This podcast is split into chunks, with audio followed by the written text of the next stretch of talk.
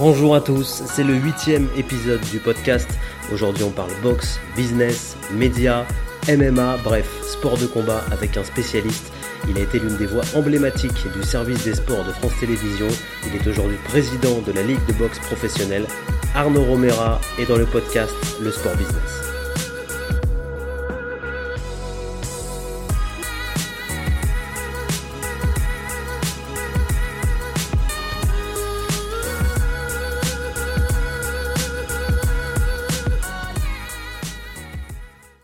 Romera, merci de me recevoir. On peut le dire, on est carrément chez vous. C'est une première pour, euh, pour une interview, mais on, était plus au calme pour euh, l'enregistrement. Vous êtes bien connu des passionnés de boxe euh, et de sport de combat qui ont pu entendre votre voix de longues années sur les antennes de France Télévisions. 19 ans pour être exact, c'est ça? Exactement, pile 19 ans. On va commencer justement Arnaud par faire un point sur, sur votre carrière professionnelle. Qu'est-ce qui vous a amené au journalisme et plus particulièrement à suivre les sports de combat? Alors Mathieu, bonjour déjà. Alors euh, j'ai fait une école de journalisme à Bordeaux. Après, j'ai un métier que j'adorais. Euh, tout ce que je voyais, je commentais régulièrement pour moi tout seul euh, quand j'étais adolescent des, épreuves de, sport à la télé. j'avais un petit magnétophone à l'époque, je m'enregistrais. j'avais aussi j'écrivais des articles tout seul, maladroitement, pas terrible, mais bon, j'avais envie de donner mon avis, d'écrire ce que je voyais. Donc j'étais un passionné de sport. Je viens d'une famille de sportifs, de judoka à la base. Donc euh, voilà, je me suis dit, tiens, euh, mon rêve c'est quoi? C'est d'être journaliste sportif. Voilà. Donc j'ai fait une école de journalisme à Bordeaux, puis après, comme tous les, comme tous les, les gens qui commencent dans le métier, bon, on galère. Donc c'était quoi? 4-6 ans de galère à bosser à droite, à gauche, des petites piges, euh, voilà, pour toutes les chaînes, France 3 Régions, voilà. Et puis en 1998, voilà, alors je bossais pour des boîtes de production, je faisais du reportage, du documentaire pas dans le sport, mais vraiment du documentaire euh, au grand public, voilà, pour euh, Zone Interdite, pour Déraciner des ailes. je vois une annonce passer j'étais en montage à France 3 et voilà, le France 3, hein, pas France Télévisions, à l'époque c'était France 3 encore, recrute 5 journalistes pour son service des sports. Ils agrandissaient leur service des sports. j'étais tout content, je dis, oh là, c'est l'occasion pour moi, j'avais jamais bossé dans le sport. Hein. Et j'ai envoyé une lettre de candidature, je n'ai eu aucun retour, je n'ai eu aucun entretien. Trois mois plus tard, je reçois un coup de téléphone de Joseph Barbedienne, qui était le, responsable des sports à l'époque, l'adjoint, l'administrateur on dit. Et il me dit, voilà, monsieur Romura, euh, vous avez été embauché. Mais des bras m'ont tombé, je croyais même pas, c'est pas vrai. Et là, j'arrivais euh, euh, comme ça au service des sports après cinq ans de, précarité hein, dans le métier. Et voilà, et je me suis retrouvé dans mon bureau. Il y avait Nelson Montfort, il y avait Michel Drey, il y avait Daniel Leclerc, tous les mecs que je voyais à la télé. Et là, j'avais quoi? J'avais 27 ans, j'étais comment ça rêve quoi. Je faisais le métier que, dont, j'avais toujours euh, rêvé. Vous avez été bien accueilli euh, au début? Oui, je suis arrivé sur la pointe des pieds, évidemment, c'est impressionnant quand on arrive comme ça, on connaît personne et qu'on voit des personnalités qu'on voit à, la télé. ça fait un peu peur et puis on découvre des gens charmants, attachants, comme tout le monde en fait, voilà. Et le masque tombe et puis voilà, on s'habitue vite. Puis on est pris par le travail parce qu'après on rentre dans une, dans une machine, un engrenage. D'abord, je bossais pour tout le sport, donc c'est tous les jours, il faut trouver des sujets. Donc ça, on fournissait beaucoup de travail, donc après on est pris dans le truc et puis on est heureux. Il y a des sujets qui vous ont euh, marqué, des rencontres peut-être avec des, boxeurs notamment? Alors en fait, moi quand je suis arrivé, euh, bon, bah, j'étais là, je faisais un peu de tout. Hein, Il y a le gars qui s'occupait plus ou moins des sports de combat, c'était Pierre Fula. Alors Pierre Fula, pour tous les jeunes euh, auditeurs, c'est pas, ça vous parle pas. C'était le grand nom, un grand nom, un ancien haltérophile reconverti dans, le journalisme sportif et qui était un grand nom de, journalisme de, l'époque. Donc voilà, rendu célèbre par les marionnettes des Guignols avec son fameux Anagano, voilà quoi. Et donc, euh, lui part à la retraite en 2000. Voilà, il n'y a personne pour reprendre les rubriques un peu de sport, euh, entre guillemets, des sports pourris. Mais qui ne sont pas du tout des sports pourris. Mais voilà, ça veut dire quoi? C'est le, judo, les sports de combat, voilà. Mais moi, j'adore ça. Je suis judoka, euh, mon frère est boxeur. Donc, j'adore ça. Mais je dis, moi, ça m'intéresse. Moi, je veux prendre ça. Il n'y a pas de volontaire. Je dis, moi, je prends. Et, et, je me suis aperçu très vite que c'était une mine d'or en sujet. Parce qu'au-delà de la performance, on avait de très bons euh, combattants, les, enfin des très bons sportifs, de très bons athlètes français dans les sports de combat. Tous avaient des choses à dire, des choses à raconter, tous avaient des histoires. Et donc ça m'a permis de rencontrer plein de gens, de faire de très très belles rencontres. Et au-delà de, la performance, c'est toujours l'humanité des, athlètes qui m'intéressait. Et j'ai toujours essayé de mettre en lumière. Et là, pour ça, euh, les sports de combat, c'est une mine d'or. Tous les boxeurs ont des histoires, les boxeurs notamment ont des histoires euh, extraordinaires à raconter. Vous avez des noms en tête comme ça qui. ah, bah, le premier nom qui vient à l'esprit, c'est, euh, il y en a deux, c'est euh, bah, Alexis Vastine, dans le bon comme dans le moins bon. Voilà, euh, ça a été de, très beaux moments, comme, comme le drame absolu. euh, des moments partagés avec lui, avec sa famille, avec euh, voilà, sa, vie est un, est un roman. C'est, le James Dean de la boxe. Voilà, c'est, il avait tout pour lui et on lui a tout pris. Voilà, donc ça a été vraiment une. J'ai suivi sa, toute sa carrière. Jérôme Thomas également. Jérôme Thomas, qui est un garçon qui est né avec un, avec un handicap, qui n'était pas prédisposé à faire du sport, encore moins de la boxe, et qui a réussi à franchir toutes les étapes, à devenir deux fois médaille olympique, le premier Français champion du monde. Et puis c'était une personnalité, un garçon un peu, un peu fou furieux que j'aime beaucoup. Moi j'aime les gens qui transgressent les, règles. Et lui c'est un garçon comme ça quoi. Après j'ai accompagné Teddy Riner. Le premier portage télé sur Teddy Riner, c'est moi qui l'ai fait. Il avait 17 ans. On m'avait dit tiens, regarde ce grand gaillard là. Euh, lui là, il a 17 ans. Je dis non, il a 17 ans lui. Voilà, et déjà on présentait le, le monstre euh, qu'il allait devenir, le monstre sportif. Et j'ai accompagné toute sa saga jusqu'en jusqu'en 2016. Quoi, voilà. Donc, euh, puis après des rencontres, j'en ai fait, j'en ai fait plein. J'ai fait, fait plein de voyages. On a la chance à France Télévisions, on avait la chance. un peu moins maintenant parce que les moyens ont été diminués.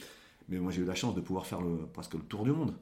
Euh, avec, en faisant des reportages, en suivant les plus grands athlètes français des sports de combat. Et comme on est fort en France au sport de combat, bah, pour moi, c'était c'était 10 bah, ans de boulot assuré. Moi, un Teddy Riner, ça m'assurait 10 ans de travail comme un Jean-Marc Mormec ou voilà, des, mecs comme ça. Quoi. Je vous ai demandé avant qu'on commence si on pouvait justement parler de France Télévisions parce que vous étiez rattaché naturellement à cette euh, chaîne. Alors, comment s'est fait le départ? Pourquoi, pourquoi être parti? Pourquoi ne pas avoir continué derrière euh, dans un autre média? Je pense que vous aviez peut-être des propositions là-dessus. Alors, un départ, euh, c'est un départ douloureux. Hein, voilà, j'ai quitté ma maison, j'ai quitté ma famille. On dirait une chanson d'Enrico Macias. J'ai quitté mon pays. voilà, donc après 19 ans. Euh, parce que, euh, disons que c'est des, des, des, des, événements internes ont fait que voilà, je m'entendais plus avec, euh, avec les gens qui étaient à la direction, on m'a reproché des choses, je m'en suis défendu. voilà, juste avant, j'avais une belle proposition pour partir avec Brian Masloum, qui est un ami à moi, pour RMC Sport. C'était le début d'RMC Sport. qui s'appelait à l'époque SFR Sport. J'ai pas osé partir parce que j'avais peur. Quand on a France Télévisions, on est bien, on a un confort on n'aime pas prendre de risques. Vous avez très très peu de journalistes de France Télévisions qui rebondissent ailleurs qu'à France Télé. J'en connais pas. Euh, et donc j'étais dans ce concours-là, j'ai pas voulu partir. Voilà. En ayant voulu partir comme ça, ça n'a pas été apprécié. Euh, après, moi, avec petites querelles internes, ça, ça, a débouché sur une, sur une fin, une, fin d'histoire. Voilà, on s'est séparés. Euh, voilà j'ai pris ce que j'avais à prendre, je suis parti et pour me lancer dans d'autres choses. Voilà. Donc j'ai arrêté le journalisme momentanément. Et Brahim Maslow m'a tout de suite tendu la main. Il m'a dit ben Viens, justement, RMC Sport, tu, tu, bosseras pas pour eux en tant que journaliste parce que tu as refusé, mais euh, je monte ma structure de promotion de boxe. Ils veulent faire de la boxe avec moi. Et donc, on a lancé sa structure euh, Aston Event euh, bah, en, 2000, en 2016-2017. Voilà. Donc, c'est à partir de là que j'ai commencé pendant un an à travailler avec lui. Racontez-nous, c'était quoi vos missions là, sur, sur Aston Event? Il, fallait tout à faire. Il fallait tout construire. Voilà, Brahim, euh, qui est un garçon qui travaille beaucoup, qui a toujours plein d'idées, euh, il avait besoin d'être accompagné. Donc comme on a, fait beaucoup de choses ensemble, j'ai suivi d'abord sa carrière en tant que journaliste et lui athlète. Ensuite, il a été consultant avec moi sur toutes les Olympiades. Donc on a partagé beaucoup de moments très forts. Donc on a une grande confiance l'un envers l'autre. On est tous les deux euh, fans de boxe, envie de s'impliquer dans la boxe de manière désintéressée. donc il fallait monter sa structure avec pas grand chose. On n'a pas les moyens, il n'avait pas les moyens du tout de Canal+. Hein. Et euh, ben, il fallait quoi? Fallait, fallait trouver de l'argent, il fallait faire du matchmaking, trouver les boxeurs, euh, il fallait euh, démarcher les villes, les collectivités territoriales, voilà, trouver des, sponsors, réfléchir à la, carte la plus attractive possible avec les moyens qu'on avait, puis convaincre le, diffuseur de, rester avec nous. Parce que c'était un début, c'était un an pour voir à l'essai. Et puis, puis ça, a, ça a bien fonctionné. À la fois, le côté, il avait la les droits sur la WSB, qui était l'équipe olympique, voilà, l'épreuve n'existe plus aujourd'hui. Et ensuite, il y avait quatre promotions annuelles euh, de grands galas en province. Donc on s'est dit que voilà, il y avait suffisamment de galas à Paris, et donc on est allé euh, en province pour euh, régionaliser les galas. On s'est dit il y a de gros potentiels dans certaines régions de France. Et donc on est allé à Lille, à Douai, chez Mathieu Bauderlic, pour faire des salles de 5000, 6000 places, voilà, parce qu'en mettant en lumière les meilleurs boxeurs de chaque région. On a fait ça aussi à Orléans, on l'a fait aussi à, euh, dans, la, région de à Gaucanet, euh, voilà, dans, plusieurs régions comme ça. Quoi, Vous, connaissiez l'envers du décor pour les combattants, mais là vous avez découvert l'envers du décor côté organisateur. C'est ce à quoi vous vous attendiez? Alors j'étais habitué moi, à fréquenter euh, les, athlètes et les entraîneurs avec, avec les hauts, les bas d'une carrière. J'avais pas pris la mesure de, du business de la boxe. J'en avais entendu parler, je savais Mais je ne savais pas à quel point les boxeurs pouvaient parfois être plongés dans la précarité. Parce qu'il y a en France une grande précarité dans la boxe professionnelle. Euh, jusqu'à l'an dernier, euh, les boxeurs français disputaient en moyenne 1,7 combats par an. Ça fait moins de 2 combats par an pour les boxeurs pro. Voilà. Et ils avaient en revenu moins de 4000 euros annuels de revenus. En moyenne. Alors à côté de ça, il y a un Tony Yoka qui prend 250 000 euros par combat. Les Olympiques, entre guillemets, ont bien négocié leur, médaille olympique et c'est tant mieux pour eux, ils le méritent. Euh, mais le reste, 90% de la boxe professionnelle, c'est une grande précarité et surtout une grande opacité. Aujourd'hui, enfin, depuis, on va dire jusqu'à l'an dernier, euh, bah, tout le monde était champion de quelque chose. Les boxeurs français ne s'affrontaient pas. Euh, les titres de champion de France, c'était que des dérogations, on choisissait son adversaire, sans jamais se mettre en danger. Et forcément, bah, le niveau était tiré vers le bas. Et quand les boxeurs français qui se faisaient des palmarès bidons face à des, cadavres venus de Géorgie ou de, Serbie, ils se croyaient bons. Ils avaient des palmarès à 15-0, 16-0, enfin 18 victoires, 0 défaites. Ce euh, premier adversaire un peu costaud, ça passait plus. Voilà. Donc on s'est dit, euh, essayons de créer un cadre après la ligue professionnelle pour que, euh, pour que les meilleurs, pour les boxeurs puissent s'affronter à nouveau, les obliger à s'affronter pour, bah, pour, faire monter le niveau et pour redonner de la respectabilité à, la boxe. C'est un peu dans cet esprit-là que vous avez pris la tête de la Ligue de boxe professionnelle. Euh, racontez-nous cette, euh, cette création, c'est inédit qu'un ancien journaliste comme ça se retrouve à la tête d'une institution sportive. Alors en fait, il y a, il y a trois ans, l'ancien ministre des Sports, Thierry Braillard, avait demandé une, euh, un travail à Fabrice Tiozo, ça s'appelle le rapport Tiozo, pour faire un rapport, un état des lieux de la boxe professionnelle. Et euh, c'est une enquête qui a été menée par euh, Fabien Canu au ministère des Sports et Peggy Provo qui ont fait un super travail et qui ont auditionné plein de gens du monde de la boxe. Et moi, à l'époque, j'avais été auditionné euh, en tant que journaliste et spécialiste de la boxe, voilà, pour faire cet état des lieux. Voilà. avait débouché, suite à ce rapport, des préconisations. Et parmi ces préconisations, il était urgent de créer une ligue professionnelle pour encadrer la boxe pro qui était, qui était euh, livré, euh, livré en pâture à des promoteurs privés, euh, chacun faisait ce qu'il voulait. Voilà.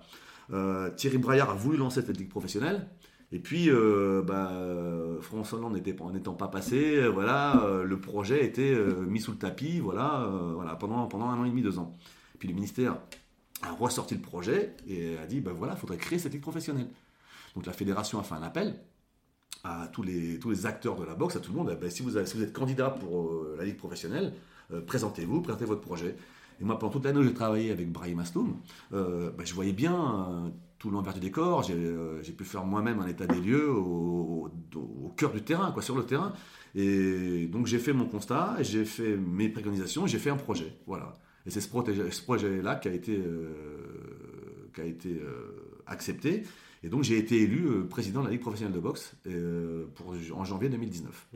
Sous la tutelle de la fédération française Sous la tutelle de la fédération. C'est le comité directeur de la fédération qui a nommé des élus sur, la, sur euh, plusieurs personnes qui sont présentées. Il y a 11 élus qui en sont sortis. De ces 11 élus, a été élu un, président, voilà, et donc avec la charge de mettre de l'ordre dans la boxe professionnelle et d'essayer de la sortir de, cette précarité dont on parlait tout à l'heure et de, l'opacité surtout dans laquelle elle était plongée depuis de longues années. Donc là, ça va faire euh, un an en, décembre. Ouais. Est-ce qu'on, est-ce que c'est trop tôt pour faire un bilan? Qu'est-ce que vous avez pu mettre en place euh, C'est marrant parce qu'on a fait le, on a commencé à faire un petit bilan la semaine dernière. On a, eu une réunion la semaine dernière et on avait, on a des chiffres qui sont pas complètement terminés, euh, mais qui sont quand même très très favorables. En gros, les chiffres, il y a aujourd'hui 554 boxeurs, boxeurs professionnels en France. c'est plus 12% par rapport à l'an dernier il y a euh, plus 45% de boxeuses professionnelles. C'est-à-dire que les femmes qui hésitaient à franchir le cap, à passer à l'acte, euh, et ben cette année, elles ont décidé de passer pro. Donc il y a 45% de, boxeuses supplémentaires, ce qui est, énorme. Voilà. Il y a aujourd'hui trois Français, sur le niveau des résultats, trois Français champions du monde, ce qui n'est pas arrivé, je crois, depuis, euh, depuis 25 ans. Je parle de champions du monde dans des vraies fédérations, dans les fédérations dites majeures. C'est Nordino Bali, c'est Arsène Goulamirian et c'est Maeva Amadouche. Voilà on peut dire 3,5, parce que Michel Soro, il est WBA Gold, mais dans un souci d'honnêteté et de sincérité, on ne prend, en compte que les titres, les titres majeurs. Voilà. Il y a deux champions d'Europe, il y a cinq championnes du monde dans des fédérations mineures, ça va d'Estelle Mosley à Ségolène Lefebvre. On a 30 boxeurs ou boxeuses françaises, enfin 34 exactement, qui sont classés dans le top 30 mondial de leur catégorie, toutes fédérations confondues, si on prend la base du classement BoxRec, qui est la Bible qui fait référence. Donc voilà, on a des résultats, comme on n'a jamais eu depuis des années. Et on a toute une nouvelle génération qui va arriver au pouvoir. Toute la génération Rio, les Boderlik, euh, Mbili, Yoka, euh, Sissoko, ils sont tous mûrs là pour euh, attaquer les titres au niveau international. Et puis toute une génération encore derrière, une génération de très jeunes boxeurs de moins de 22 ans, qui, ont tous été champions de France et qui ont tous choisi de passer professionnel plutôt que d'essayer d'aller aux Jeux Olympiques en 2020. Là, c'est très proche. Ils ont tous passé pro. Ça va de Christ Ezabé, le petit prodige de 18 ans, qui est devenu le plus jeune champion de, France de l'histoire, à Yannis Mea, Jérémy Dupetit-Magneux, euh, Khalil Ladri, il y a plein, toutes ces générations, et c'est des gamins talentueux, ambitieux, ils n'ont pas le temps les gamins, quoi. Ils veulent aller vite, donc ils passent pro très jeunes. Donc il y a toute une dynamique autour de la boxe professionnelle, il y a plein de galas, là vous voyez, ça, ça n'arrête pas. Et donc il y a vraiment une dynamique, il a fallu redonner la, confiance voilà, aux gens, aux partenaires. Et aujourd'hui, il y a quatre diffuseurs quand même qui diffusent de la boxe. Il y a RMC Sport, il y a Canal+, il y a la chaîne L'équipe, il y a Sport en France, la chaîne olympique maintenant quel sport en France, si on met le foot à part, vraiment, qui est une exception, quel sport en France bénéficie d'une telle visibilité? Il y en a très très peu, voire pas du tout. Voilà. Donc on est, on est, on est, on est, bien, on est, on est, c'est une très belle année. Ah, c'est une bonne transition Arnaud, parce que j'allais euh, justement parler des, médias. France Télé, euh, d'ailleurs, après votre départ, euh, continue. On voit qu'il y a encore de la boxe anglaise, du kickboxing avec le Glory, même un peu de, MMA à présent, mais il y a aussi surtout des médias maintenant indépendants qui se lance. C'est pas totalement nouveau, mais il y a des sites web spécialisés. Il y a aussi maintenant pas mal de contenu vidéo sur YouTube. Mhm. Alors qu'est-ce que vous pensez de tout ça Cet engouement, c'est une, une, bonne chose pour, pour la boxe? Ah bah, C'est une très bonne chose. Plus la boxe a de visibilité, quelle qu'elle soit, mieux c'est pour tout le monde. Parce que ça, on, là, on rentre dans le cercle de vertueux de croissance. On fait des vues. Donc plus on est regardé, plus on va attirer des partenaires. Plus on a de partenaires, plus on peut organiser de combats. Plus on organise de combats, plus les boxeurs peuvent monter leur niveau parce qu'ils ont besoin de boxer. Donc là, on est typiquement dans le cercle vertueux de croissance qui sort du schéma traditionnel. Voilà, ça fait un petit bout de temps que ça existe. Euh, les gens comme moi qui viennent des médias traditionnels, on avait du mal à. On avait même pincé un peu le nez quand on parlait du digital. C'était. C'est quoi? C'est pour des, des, geeks. Euh, voilà, mais non, le, digital aujourd'hui est en train de manger tout le monde. Voilà. Et aujourd'hui, la valeur d'un boxeur ou d'un sportif en général, elle est calculée sur euh, sa puissance digitale. Ça qui est paradoxal. C'est que maintenant, on va regarder combien il fait de vues. Mmh. On va regarder combien de, de followers il a. Et ça, ça va, ça va faire monter sa cote et ça va donner sa valeur marchande. Si le gars fait des vues, il va trouver davantage de sponsors. C'est une réalité économique dont il faut tenir compte. Alors pour l'instant, ce sont que des, euh, entre guillemets, des, fans euh, qui font leur petit site, qui font leur petite, leur petite vidéo. Voilà. Euh, je pense qu'on va avoir bientôt une arrivée massive des, GAFA pour s'intéresser à, la boxe. parce que la boxe, c'est vraiment le pur produit événementiel, le one shot. Voilà c'est, euh, on l'a déjà vu avec euh, Dazen, hein, la plateforme euh, Netflix du sport, dont le, dont, le sport majeur est la boxe. Ils ont signé des contrats faramineux avec, avec Matchroom, la, société anglaise, pour plus d'un milliard d'euros par an, pour, je crois, pour 16 ou 17 galas, et puis un contrat de plus de 300 millions avec Canelo Alvarez. voilà, pour être sur Dazen. Donc aujourd'hui, les, HBO est sorti de la boxe, les grands médias traditionnels américains, HBO et Showtime, sont sortis de la boxe ou sont en passe de sortir. Et le grand, grand gagnant de cette histoire, c'est la plateforme Dazen. Vous suivez, vous, de près ce qui se fait aux États-Unis euh, pour l'organisation des galas, même au niveau du visuel des affiches? Moi, j'ai toujours trouvé qu'en France, on avait un retard énorme là-dessus, ne serait-ce que sur les bandes annonces vidéo, les, affiches de combat. Vous, regardez ce qui se fait? Bien sûr, bah, ce qui se fait. Après, euh, faut pas se leurrer, on n'a pas les mêmes moyens. Voilà, euh, là où euh, Showtime faisait des bandes annonces et des films, c'était des grosses productions de cinéma, c'était pas des, c'était pas des mecs de télé. Là, on va tourner nos reportages, Canal Plus va tourner ses reportages, c'est un caméraman va un preneur de son avec un journaliste.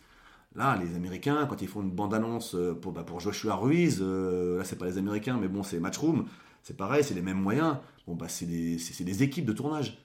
Voilà, on est dans configuration cinéma. Donc, c'est pas, évidemment, c'est pas les mêmes moyens.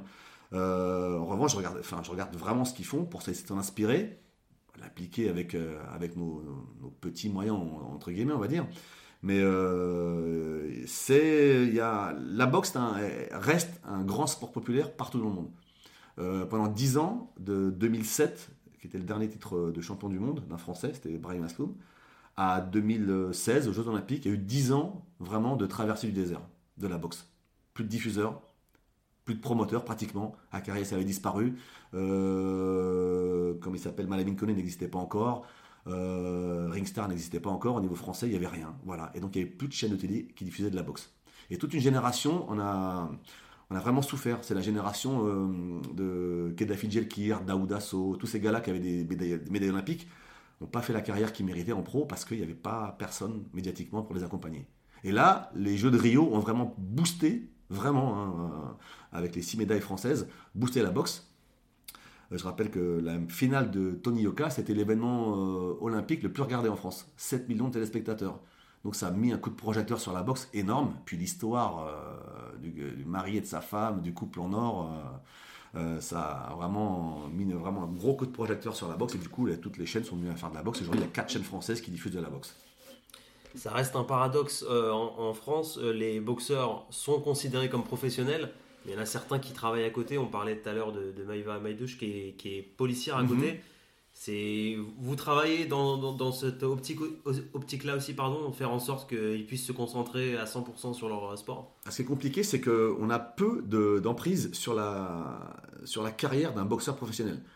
Ce sont des, un rapport entre promoteur et boxeur. C'est de privé à privé. Nous, on peut donner un cadre sportif. Voilà, on peut mettre en lien les, télévisions avec des promoteurs, on peut euh, faire en sorte que le règlement soit le plus spectaculaire, obliger les boxeurs à s'affronter pour le championnat France, mais à partir du moment où ils sont en contrat avec un promoteur, voilà, c'est de privé à privé. C'est pas nous qui négocions, la ligue n'a absolument rien à, n'a pas son mot à dire dans une négociation. Donc si un promoteur paye pas suffisamment bien son boxeur pour qu'il soit obligé de travailler encore en dehors de la boxe, on peut rien y faire on peut rien y faire. Mais c'est vrai qu'aujourd'hui, on va dire, il y a 554 boxeurs pro, il y en a 10 qui en vivent. Complètement. À 100%. Ils sont sous promotion avec, euh, par Bien sûr. Euh, Astum Event ou alors euh, Ringstar. Voilà, c'est simple, hein, les ceux qui en vivent, hein, Mathieu Boderlic, Tony Yoka évidemment, Suleiman Sissoko, Christian Mbili, qui d'autres Nardi Noubali. bien sûr, ouais, cherchez son nom. Euh, Goula Myrian, Michel Soro, euh, Estelle Mosley. Et encore, Estelle, sa carrière est mise entre parenthèses. Mm. Euh, voilà, j'en ai cité 8, je dois en avoir deux autres là. en gros, on avait, on avait comptabilisé une dizaine de boxeurs qui ne vivent que de la boxe. Voilà. Il y a une moyenne de, de, salaire, du coup? Oui, je veux dire, alors la moyenne sur l'ensemble des boxeurs pro en 2018, c'était 4000 euros annuels. Hmm. Mais bon, ça prend aussi en compte, en compte tous les nouveaux pros, ce qu'on appelle les néo-pros, les premières années qui boxent pour 400 euros. Un combat en 4 rounds, la moyenne c'est 400 euros. Euh, ce qui est dérisoire. Donc le gars qui va faire 3-4 bah, combats à 400 euros, bah, ça fait une somme dérisoire. Et donc comme ils sont, il y a une majorité de jeunes boxeurs, par rapport aux boxeurs confirmés, bah, ça tire, la, ça tire la, pyramide des salaires entre guillemets vers le bas. Quoi. Donc le, le, le salaire moyen, c'était peut-être 4000 euros. Voilà. En 2020, le MMA sera enfin légalisé. Est-ce que vous craignez pas une concurrence par rapport à la boxe anglaise? Est-ce que euh, le MMA va pas devancer euh, médiatiquement euh, la boxe? Alors non seulement on craint pas la concurrence du MMA, mais en plus on voudrait être partenaire de cette du MMA. C'est-à-dire que la boxe est candidate pour récupérer le MMA sous son sous son égide au sein de la fédération pendant au moins deux ans, le temps que le MMA soit soit indépendant et les moyens d'être complètement indépendant. Euh, on a des valeurs communes avec le MMA, on a une histoire commune avec le MMA, et on a toute la structure est la même, les, méthodes marketing sont les mêmes que le MMA. Voilà. Euh, si, euh, en fait, il faut prendre exemple, même si j'ai pas du tout aimé ce combat, mais dans le marketing, je parle dans la manière de, présenter le, combat, McGregor Mayweather. C'était à la base, le combat c'était du grand cirque, sauf que ce sont deux communautés qui se sont associées pour se faire grandir. La communauté de la boxe, la communauté du MMA se sont associées, voilà, et ça, ils ont élargi leur communauté, ils se sont fait grandir, générer énormément de revenus, et ils ont, euh, ils ont acquis tous les deux une énorme visibilité. Et eh ben, c'est ce même état d'esprit fait qu'aujourd'hui on est candidat pour récupérer, euh, pour récupérer le MMA parce qu'on a les, encore une fois une histoire commune, des valeurs communes, tout le médical, les protocoles ce sont exactement les mêmes, on est un sport de frappe, on sait très bien euh, comment, comment gérer le, médical au niveau des, au niveau des, des, boxeurs et, des impacts. Il euh, y, a, y, y, a, plein de choses qui sont, qui sont communes entre la, la, boxe et le MMA, donc on est à mon avis les candidats hein, parmi les cinq fédérations les plus crédibles. Ouais, c'est la guerre du coup entre les fédérations. Quand est-ce que sera rendue la réponse du ministère? Alors normalement, on doit remettre le dossier à la fin du mois de novembre. Ça aurait dû être initialement le 27 septembre, mais la FSGT, qui est une autre fédération, hmm. a déposé une réclamation. Donc euh, il y a eu deux mois supplémentaires pour qu'eux puissent être candidats. Donc normalement, euh, on arrive au terme de ces deux mois. Donc fin novembre, toutes les fédérations candidates doivent remettre leur dossier euh, de candidature pour récupérer le MMA en leur sein. Et après, dans ces 15 jours, normalement, le ministère devrait, avec son jury, donner donner l'aval à une fédération pour récupérer le MMA. On arrive en fin d'entretien et même en fin d'année 2019. Est-ce qu'il y a un, événement boxe qui vous a marqué cette année? En France. Là, c'était le retour de la boxe anglaise euh, à l'Accor Hotel Arena il y a quelques jours. Mhm. Ça fait partie des gros événements de cette année. En plus, la salle était, quasiment pleine, je crois. Ouais, alors sur un plan français, c'était un, c'était un, c'était un bel événement. C'était bien. Après, je suis encore une fois, l'emballage était magnifique. Euh, c'est très bien qu'on puisse montrer notre capacité à faire des des galas d'envergure euh, internationale, comme font ça valait en termes de visuel, en termes de communication, ce qui se passe à, Londres ou Las Vegas. Voilà. Après, le contenu sur le ring était un peu décevant. Quoi. Voilà, euh, Goulam Myriam, qui est très bon boxeur, mérite d'affronter de bien meilleurs adversaires. Euh, Cédric Vitu n'a pas été à la hauteur de, l'événement pour des raisons euh, diverses. Voilà, il était archi dominé, donc il n'y a, pas eu de combat. Quoi. Voilà. après, Louis Toutain a mis deux rounds pour battre un Mexicain, donc c'était bon. Voilà, mais l'emballage était magnifique. voilà, on, est content nous parce que les championnats de France ont été complètement revalorisés. Maintenant, on ne choisit plus son adversaire, on fait plus de combat par dérogation face à l'adversaire le plus faible possible. Maintenant, c'est challenger désigné, obligatoire, tous les 4 mois. Donc du coup, il y a eu très très beaux championnats de France. Et euh, il y a un combat que moi j'ai beaucoup aimé, c'était euh, à l'occasion d'un combat de Tony Yoka, euh, c'était à Nantes.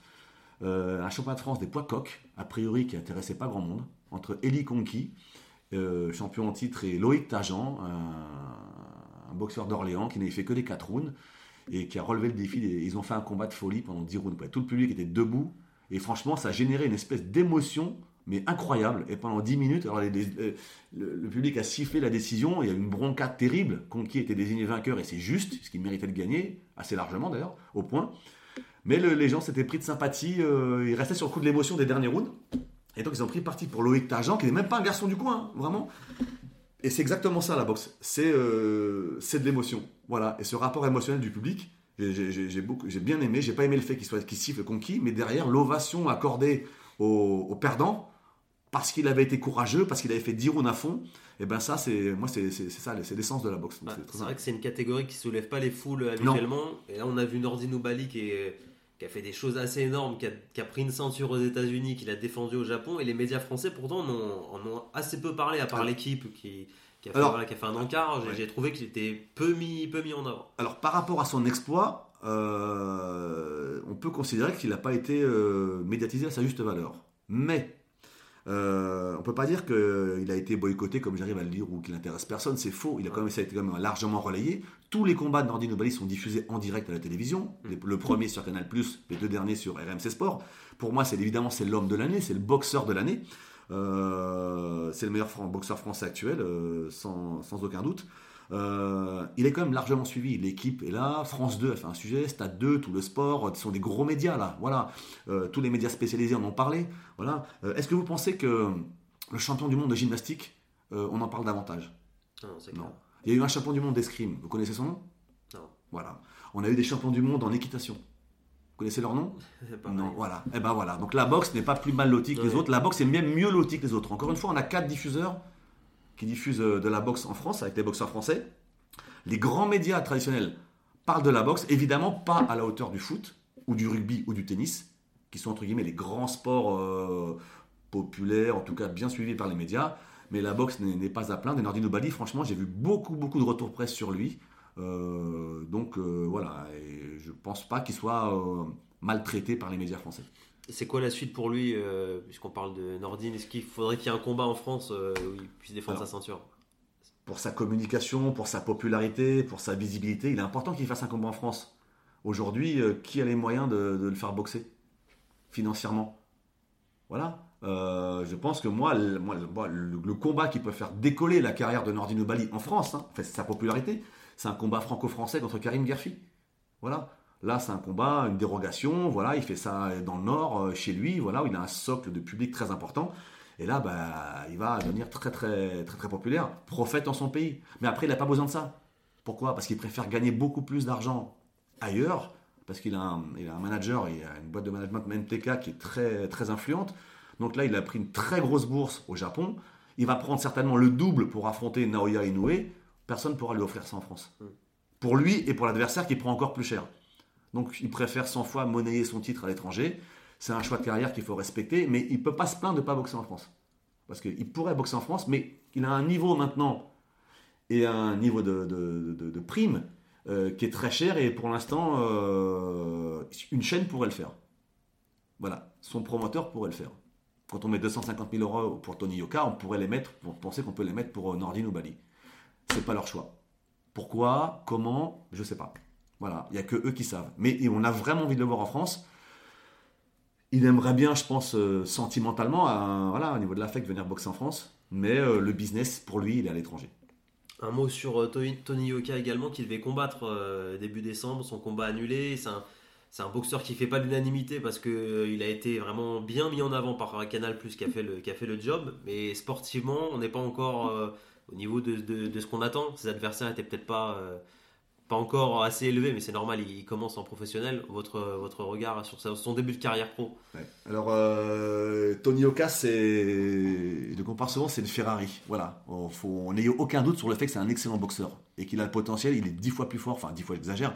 Il est beaucoup plus fort techniquement euh, et même physiquement, parce que c'est un vrai athlète. Hein. Moi, je l'ai vu faire des séances de, footing, il battait tous les poids légers, des séquences de sprint, il battait tout le monde.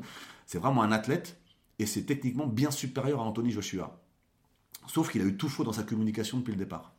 Euh, les gens qui l'ont accompagné sont complètement trompés sur son, sa méthode de communiquer, euh, sur, sa, sur le choix de ses adversaires, sur la manière de présenter ses adversaires comme étant des tueurs, des mecs dangereux et tout, alors qu'on savait très bien, et c'est normal de prendre des faire-valoir, hein, parce que là on parle bien de faire-valoir, faut qu'il apprenne son métier, même si j'ai un bémol par rapport à ça, il n'est pas débutant, Tony Yoka. Non seulement il est champion du monde, champion olympique, mais il a fait 10 combats WSB, où c'est comme des combats pro. Donc c'est pas c'est pas un lapin de deux semaines qui vient d'arriver. Euh, donc la communication était de travers. Je pense que lui, sa suspension lui a fait du bien. Euh, parce qu'il est jamais si fort que dans l'adversité et quand on est contre lui. Parce que chez lui, la, la revanche est un ressort. Je rappelle qu'en 2014, il avait été exclu de l'équipe de France pour un comportement euh, inapproprié, on va dire, en équipe de France. Donc il était viré de l'équipe de France, viré de l'INSEP. On l'a obligé à repartir, à repasser par les championnats de France, mais quart des premiers tours. Hein. Il a gagné quart de finale, demi-finale, finale par KO. Derrière, il fait champion du monde, champion olympique. Voilà, c'est ce, ressort de la revanche. Il a fait lui un mec, euh, dangereux et agressif et qui sort de sa zone de confort. Là, l'année de suspension qu'il a subie, qu'il a a vécu comme une injustice, mais qui est normale. Quand on a trois no shows, la règle c'est un an de suspension, c'est pour tout le monde pareil. Euh, et eh ben ça, ça, a dû le faire revenir euh, plus fort avec la meilleure volonté. En fait, on a envie de le voir. En fait, tout le monde euh, sera partisan de Tony Oka dès lors qu'il aura disputé son premier vrai combat difficile. Pas un championnat du monde, mais au moins un adversaire qui lui rentre dedans et qui cherche à lui faire mal. Voilà. Là, on a le sentiment que ces adversaires, qui sont pas mauvais, mais ils ne le mettent jamais en danger. Donc, qui sait aujourd'hui si Tony Oka s'est encaissé? C'est un facteur très important, sur ton polo. Est-ce qu'il est capable de souffrir sur le ring? Ça, on ne le sait pas. On sait que c'est un mec qui est brillant, mais le facteur euh, dureté, difficulté, on ne sait pas s'il l'a. Voilà. Donc on attend d'avoir son, premier gros combat. Normalement, Christian Hammer, c'est un garçon qui, euh, quand il sera rétabli, euh, sera apte à le, mettre en difficulté. ça sera peut-être en janvier, je crois, ou février 2020. C'est repoussé au mois de janvier. Euh, a priori, il n'y a pas de date. on parle de Nantes comme ville. voilà, faut attendre. La boxe, c'est un sport où c'est très difficile de, se projeter parce qu'il y a tellement de d'incertitudes, mais à tous les niveaux, hein. des boxeurs forfaits, blessés, on ne sait jamais si c'est vrai ou pas. C'est ça qui rend ce sport difficilement lisible. Et c'est difficile d'avoir un calendrier précis sur la boxe. Ça aussi, c'est difficile pour, pour vendre ça aux télévisions et aux, partenaires. Merci Arnaud, on aura balayé plein de sujets, c'était intéressant et un plaisir de vous rencontrer puisque plaisir vous partagé. vous écoutez pas mal d'années sur, euh, sur France TV. Mhm. Et euh, qu'est-ce qu'on peut vous souhaiter là pour cette fin d'année? Est-ce qu'il y, y, a des projets à venir? Les projets à venir, c'est que continuer à, développer la boxe professionnelle, que la boxe pro euh, continue à avoir plus de visibilité je vous dis, on a toute une nouvelle génération de champions qui sont très très performants. Je pense que là, 2019, vraiment, on est dans une grosse année de croissance de la boxe professionnelle. C'est le début d'une nouvelle ère avec des bosseurs qui vont être très très performants. Déjà, toute la génération de gars qui sont champions du monde, ou Bali, ou la Myriam, Amadouche, voilà. La génération Rio qui arrive à maturité, et derrière tous les jeunes, aux dents longues, qui vont arriver très très vite euh, à très haut niveau. Donc vraiment, il y a, je pense qu'on est euh, euh, dans l'histoire de la boxe pro, on est vraiment au début d'une nouvelle ère avec une génération qui va être très performante. Donc vraiment, il y a de très très belles choses qui vont, qui vont arriver euh, en 2020-2021. Merci Arnaud, à bientôt. Merci à vous, monsieur, à bientôt. Au revoir.